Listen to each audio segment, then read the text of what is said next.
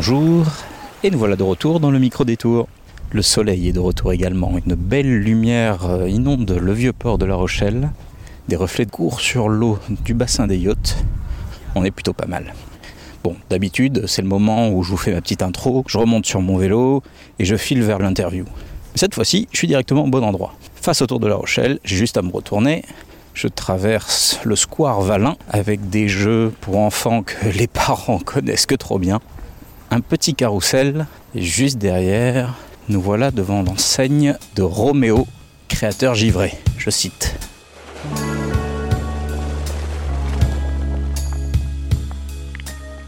Le micro détour. Alors tout est fermé parce qu'il y a marqué réouverture le 24 mars. On est là un petit peu en avance, mais je vais demander l'autorisation d'aller voir ce qu'il fait. Salut Romain, Ça va? Tu vas bien? J'étais pas sûr que c'était toi qui avais lancé ça en fait. Si, si, si, si. mes affaires si ça te va. On peut se mettre là, il y a le moteur, ça fait du bruit. Ton ouverture, c'est bientôt là. Bah vendredi. Vendredi, rendez-vous à 13h. Ouverture officielle quoi. Alors qui es-tu? Présente-toi. Bonjour, donc déjà je m'appelle Romain, donc j'ai créé Roméo qui est un glacier 100% artisanal. C'est un rêve d'enfant que j'ai réalisé. J'ai commencé assez jeune et euh, depuis toujours j'ai eu un projet euh, d'ouverture de glacerie et puis bah, là ça a été l'occasion de se lancer avec des produits locaux, des fruits frais et beaucoup d'amour. Génial, déjà, euh, beau programme. Tu ouvres euh, carrément sur le port de La Rochelle, c'est incroyable. C'était pas forcément La Rochelle la destination première, mais étant dans l'île de Ré, j'ai vu le port, un peu la- l'animation et l'ambiance qui règne à La Rochelle, c'est une ambiance qui me plaît. Et c'est un ami qui a vu le local par hasard, en rigolant, c'est parti d'une blague, et puis au final j'ai visité, et puis j'ai dit bah je le prends. Bam, et là, un ours sur le port quoi. voilà, il est descendu de l'iceberg euh, après son voyage. T'es ouvert depuis combien de temps ça? T'as ouvert l'an dernier, c'est ça? Ouais, donc j'ai ouvert le 16 avril euh, 2022, donc là on va bientôt fêter les 1 an. Mais là, t'es en période du coup de préparation. Et ce qu'on voit sur les réseaux sociaux, c'est que tu nous cuisines des trucs. euh, Oui, donc effectivement, là, je suis en, en pleine production. Donc, euh, vu qu'on fait tout nous-mêmes, ça nous prend un petit peu de temps. Donc là, ça fait deux semaines à peu près qu'on est dessus. On réalise toutes les préparations pour être prêt à l'ouverture. Quand tu dis nous, euh, vous êtes combien? Alors actuellement, j'ai un- une apprentie en BTM glacier. Donc, c'est un brevet technique des métiers. C'est un niveau supérieur. Donc, elle m'accompagne à la production depuis septembre. Et puis ensuite, j'ai recruté sûrement une ou deux personnes à la vente, plus moi qui sera comme d'habitude régulièrement devant pour euh, vous accueillir. Oui, parce qu'en fait, quand on passe, on voit donc euh, Romain euh, passer de la vente à- au labo, du labo à la vente. Si tu peux nous montrer ce que tu as préparé du coup pour la saison? Bien sûr. Ici, on a tout un stock de crème glacée, ou des tout un tas de préparations. Oh, c'est On beau aura peut-être la chance d'avoir une boule gratuite. hein. Ah ouais, alors là, ça, ouais. Ah, trop bien. Euh, ben du coup, j'ai vu que tu faisais aussi, euh, tu faisais torréfier des choses ou tout ça. euh, C'est c'est donc pour préparer les, les parfums? Oui, exactement. On fabrique tous les fruits secs, on les reçoit bruts, verts, comme on dit, et on les torréfie sur place, on les broie sur place. On fait la pâte avec un espèce de, de, de blixer, c'est un genre de gros robot. Et du coup, voilà, on réalise tout ici, nous-mêmes. Mais alors, c'est un travail de dingue parce que moi, j'ai l'image du glacier, euh, glacier euh, au bord de la plage, euh, avec des préparations un petit peu toutes faites, etc., et qu'on consomme, euh, voilà, pour se rafraîchir. Déjà, moi, j'ai senti une différence en venant ici. En termes de goût, c'est pas pareil, et donc je comprends que ben, la préparation, c'est un, un petit peu un autre délire là. Donc déjà, pour parler des matières premières, on reçoit du lait frais qui est livré tous les mardis matins. Si vous passez vers 9h30, en général, il y a un camion blanc. donc il vient de Surgères, c'est du vrai lait de vache qui est juste pasteurisé légèrement, donc il est frais. Ensuite, on le transforme. La crème vient de l'Escure, c'est euh, laiterie en Charente-Maritime. Ensuite, nous utilisons bah, beaucoup de produits bruts, à 90%, voire plus, et on transforme tout de A à Z. Tu mets combien de temps pour faire une glace? Tu dois tout transformer ton produit initial. On va dire sur une glace euh, standard, quoi. Ok, alors déjà, on a la, donc la, la pasteurisation. Donc nous, euh, par exemple, pour une crème glacée vanille, on va mettre le lait, la crème, le sucre avec euh, la vanille infusée toute une nuit. Et c'est ce qui s'appelle la maturation pour que l'arôme se diffuse correctement. Donc déjà, il y, a- il y a au moins 12 heures minimum de maturation. Ensuite, il y a la partie refroidissement, donc le turbinage, où là, ça durera pas très longtemps, mais c'est tout mis bout à bout. C'est vu que c'est des productions, on lance pas genre un bac, donc du coup, ça prend un petit peu de temps, mais ça nous prend... si on ramenait à une boule, euh, le temps il serait très très euh, léger quoi. Et là, tu as préparé tes stocks pour. En fait, en gros, tu as du stock pour tenir combien de temps là? Imaginons, il y a un siège, disons au hasard, euh, je sais pas, une grève nationale, quelque chose comme ça. Euh, Voilà, par le plus grand des hasards, hein. Tu tiens combien de temps là? Voilà, on peut tenir, je pense, on peut tenir une semaine. Ok. une, une, petite semaine. Après, vu qu'on a les matières premières en stock, on peut relancer tout de suite. Le laitier, je pense pas qu'il fasse grève. Ou alors c'est grave. Non, dans l'ensemble, vu qu'on sert avec des gens proches, on arrive à toujours s'alimenter. euh, Ou alors les fruits secs, comme ils viennent euh, des origines ciblées, on, on commande en grosse quantité pour réduire les coûts. Du coup, on arrive à avoir du stock. euh, on peut relancer des productions rapidement. Euh. Donc en fait, je comprends que c'est un travail continu. T'es pas genre à avoir préparé ta saison et t'es tranquille pour les six prochains mois. Euh, c'est en permanence, tu vas refabriquer, régénérer du, de la matière, c'est ça? Exactement. En général, on, fait, euh, on essaie de faire 3 ou 4 parfums par jour. Donc euh, il y a 40 parfums. Donc si vous faites la rotation, ça va durer en une semaine quasiment. On va refaire quasiment tous les parfums. Il faut commander les fruits. Pour les fruits frais, il faut les presser. Il euh, bah, faut penser au lait. Enfin, tout ce qui est matière première. Il y a les préparations. Par exemple, la pâte de pistache, il faut anticiper et l'avoir fait avant. Enfin, Tout ça, c'est de l'organisation, mais ça se gère euh, facilement. Et t'as un labo, tu fais tout ici en fait? Bien sûr. Je vais te faire. L'arrière-boutique. Ah, c'est vachement plus grand que ce que je pensais. Alors, bienvenue. Ouais, mais c'est une cuisine quoi, carrément. C'est ça. Là, ici, on, on- c'est là où on fabrique tout. Donc, on a des congélateurs de stockage. Ensuite, on a une chambre froide réservée au lait, une chambre froide réservée à la crèmerie et une chambre froide réservée aux préparations une fois finies, euh, prêtes à turbiner. Ok, donc oui, en effet, t'as de quoi tenir un siège là. C'est ça. Ensuite, donc là, c'est la pasteurisateur. Donc là, c'est là où justement on va incorporer tous les ingrédients, donc le lait, la crème, euh, la vanille si c'est vanille, la pâte de pistache, en respectant des températures bien données pour euh, une meilleure euh, homogénéité. Donc voilà, donc là ça pasteurise à 85, ça redescend à 5 degrés le plus rapidement pour tuer toutes les bactéries et en même temps ça nous permet d'avoir un mix qui est bien fluide et une bonne granulométrie. Et ensuite on le passe donc dans cette turbine à glace. Alors, c'est là que la magie se fait. C'est ça, exactement. donc là on fait en 5 minutes, ça nous fait à peu près 3 bacs de 5 litres. Ah oui, ça débite. Ouais, ça débite. ok. Alors, l'avantage, vu que t'as tout sous la main, c'est que tu refais ce qui est le plus consommé, j'imagine, par les clients. En, en gros, c'est une organisation assez simple. On va dire peu importe le parfum, on vend 50 bacs, on en refait 50. Comme Ah oui. ça, on maintient le niveau. Si on vend 5 vanilles euh, et qu'il en reste et qu'il n'y a plus de chocolat, par exemple un seul, ben on va refaire 5 chocolats. 10, euh, d'accord. Enfin, en, en quantité euh, raisonnable. Il n'y a jamais trop de chocolat. C'est règle, règle familiale. non, non, il y en a jamais assez, il y en a jamais trop.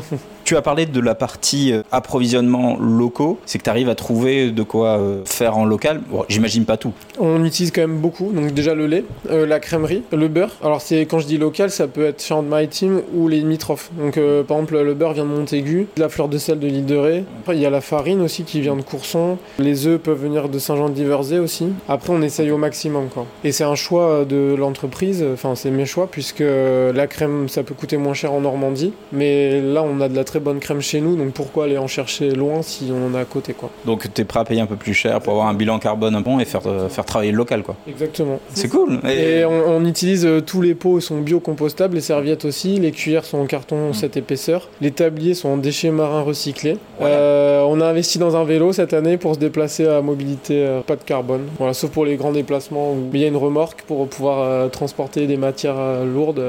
Genre les cartons de peau qui sont stockés ailleurs. euh. T'es en train de me dire que bientôt tu livreras des glaces à vélo? Alors euh, non, Peut-être pas.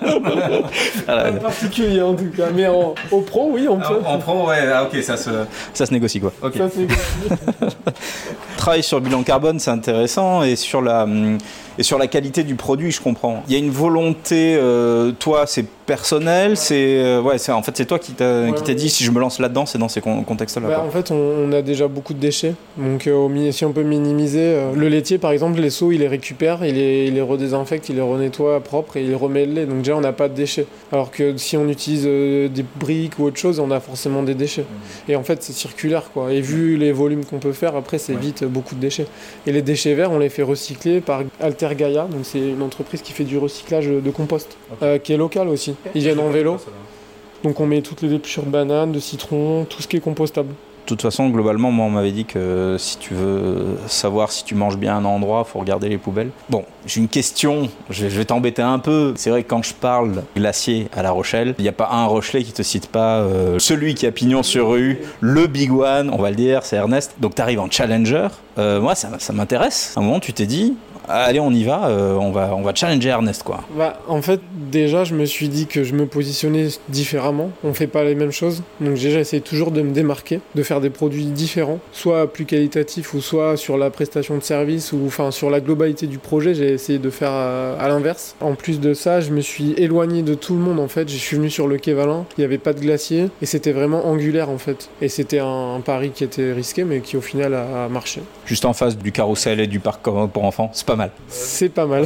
Stratégiquement, c'est pas mal. Les parents ils viennent manger la glace pendant que les enfants y jouent. euh. C'est ben, un beau projet, on est super bien reçus, je tiens à dire. Merci beaucoup. Euh, Il y a des petites tables pour s'asseoir et tout, on est très bien. Est-ce que tu as un parfum dans tout ce que tu fais que tu préfères? Alors moi je, C'est dur, hein. je les aime tous. Et voilà, euh, t'aimes tous tes enfants, c'est ça. hein. Ça. Celui que je trouve euh, sympa, c'est le sésame noir. Donc la Black Pearl, en fait, on l'a renommé comme ça. Petit clin d'œil, pirate. euh, des Caraïbes. Et puis comme j'ai beaucoup voyagé, j'ai essayé de faire une glace dans chaque voyage. Donc ça m'a inspiré et euh, c'est un peu l'identité de Roméo, c'est euh, les voyages et puis la passion du travail bien fait. Donc on essaye de, de toujours faire des parfums un petit peu originaux, nouveaux et ça tourne quoi. Moi, je peux vous conseiller le Red Mayan. Il est ouf. Le Red Mayan, c'est notre chocolat d'exception. Donc, euh, c'est un hybride entre deux variétés de cacaoyer qu'ils ont mis au point au bout de 10 années de recherche. Et il est vraiment unique. D'ailleurs, on est le seul glacier de France aujourd'hui à le proposer en glace. Sinon, il est utilisé que par des restaurants étoilés ou Patrick Roger, notamment le chocolatier parisien. C'est un, chocolat qui est très marqué, mais fort, mais qui a en même temps du goût et qui n'est pas trop amer. Moi, perso, euh, je suis tombé à fond dedans euh, à chaque fois. C'est le grand truc, hein, quand on vient chez un glacier, il y a la team, on essaye que des trucs nouveaux hors du commun, il y a des teams, euh, on reste sur les grands classiques. Moi, je sais qu'à la fin, à chaque fois, je veux tester quelque chose, mais je reviens toujours avec au moins une boule de Red Mayan. Parce que, comment on crée un nouveau parfum de glace? Bah, en fait, c'est une envie, une humeur euh, ou une suggestion. Il n'y a pas vraiment de, critères, quoi. C'est on peut se lever un matin, se dire tiens j'ai vu ça, euh, pourquoi pas? Et ça part comme ça, d'une idée ou d'une suggestion de quelqu'un, ou un voyage, une odeur, un souvenir. euh. Enfin, par exemple j'ai la glace cyclone. C'est un mélange de fruits exotiques avec des zestes de citron vert et c'est, je l'ai appelé cyclone parce que euh, quand j'étais à la Réunion par exemple il y a beaucoup de fruits exotiques et il y a beaucoup de cyclones. Du coup ça m'a fait, je me suis dit tiens bah, c'est mon petit clin d'œil, euh, ça fait un petit vent de fraîcheur dans la bouche donc euh, c'est le cyclone. Attention, question un peu plus critique. Quel est l'essai que tu as fait et qui n'est pas allé jusqu'au client parce que c'était pas fou. Euh, alors c'est pas pour euh, paraître... euh, non, dans, Tout ce que tu fais est bon, c'est ça non, dans, dans 98% ça se passe bien. Parce qu'on fait plusieurs tests avant quand même, en amont pour pas gaspiller déjà, puis même pour euh, voilà, on, on a l'habitude. Après, euh, là récemment j'ai fait un essai que j'avais déjà fait, mais là je l'ai refait ici et c'était pas concluant, donc on va le on va le modifier pour arriver à- au, au résultat qu'on fait. ouais. Mais en général c'est à peu près juste. Après c'est sûr que si on fait des trucs farfelus, oui ça peut ne pas marcher. Ouais. Mais sur la composition, la texture, euh, dans l'ensemble ça va. Ça arrive à se tenir. Oui, parce qu'on calcule avant de faire. euh, on fait pas bêtement, on a des calculs de, de matière grasse, de sucre, euh, enfin tout ça. Donc en fait, dans la texture, ça va. C'est plus dans l'aromatisation, quoi. On va dire dans le goût final, que là, il faut travailler. Hein. Le number one des ventes euh, des clients du Quai Valin, du coup?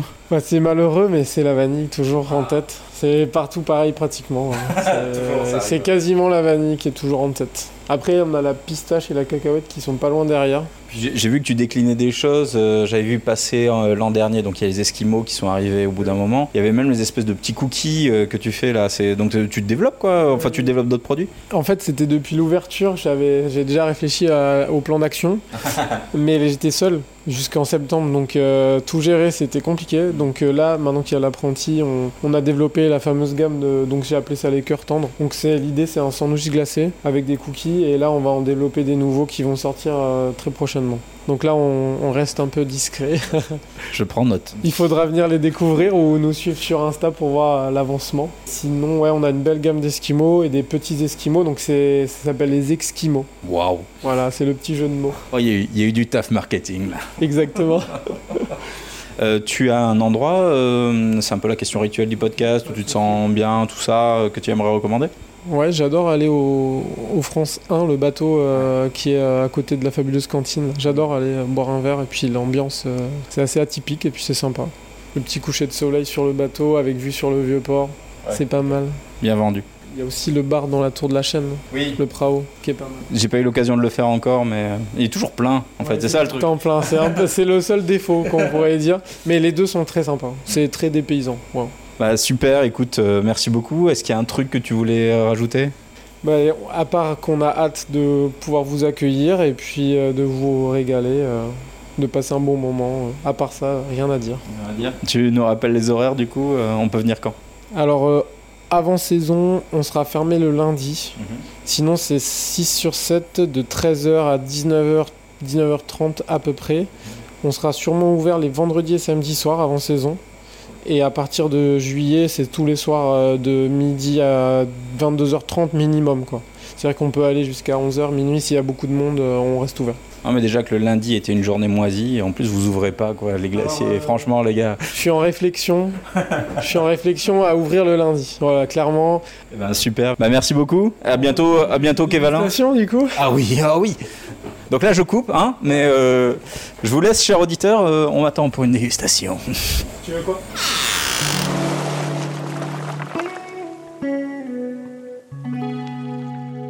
C'était Le Micro Détour, un podcast toujours de Manumeux. Merci à Roméo qui a rendu la visite euh, gustative en plus de sonore. Je me suis régalé. À l'heure de la sortie de ce podcast, il devrait avoir ouvert ses portes, donc n'hésitez pas à vous-même doubler cette écoute d'une petite dégustation. Le design sonore est toujours assuré par Lolo et Plombier. yippee les BG. Les liens de tout ce petit monde vous attendent en description de l'épisode. À très vite.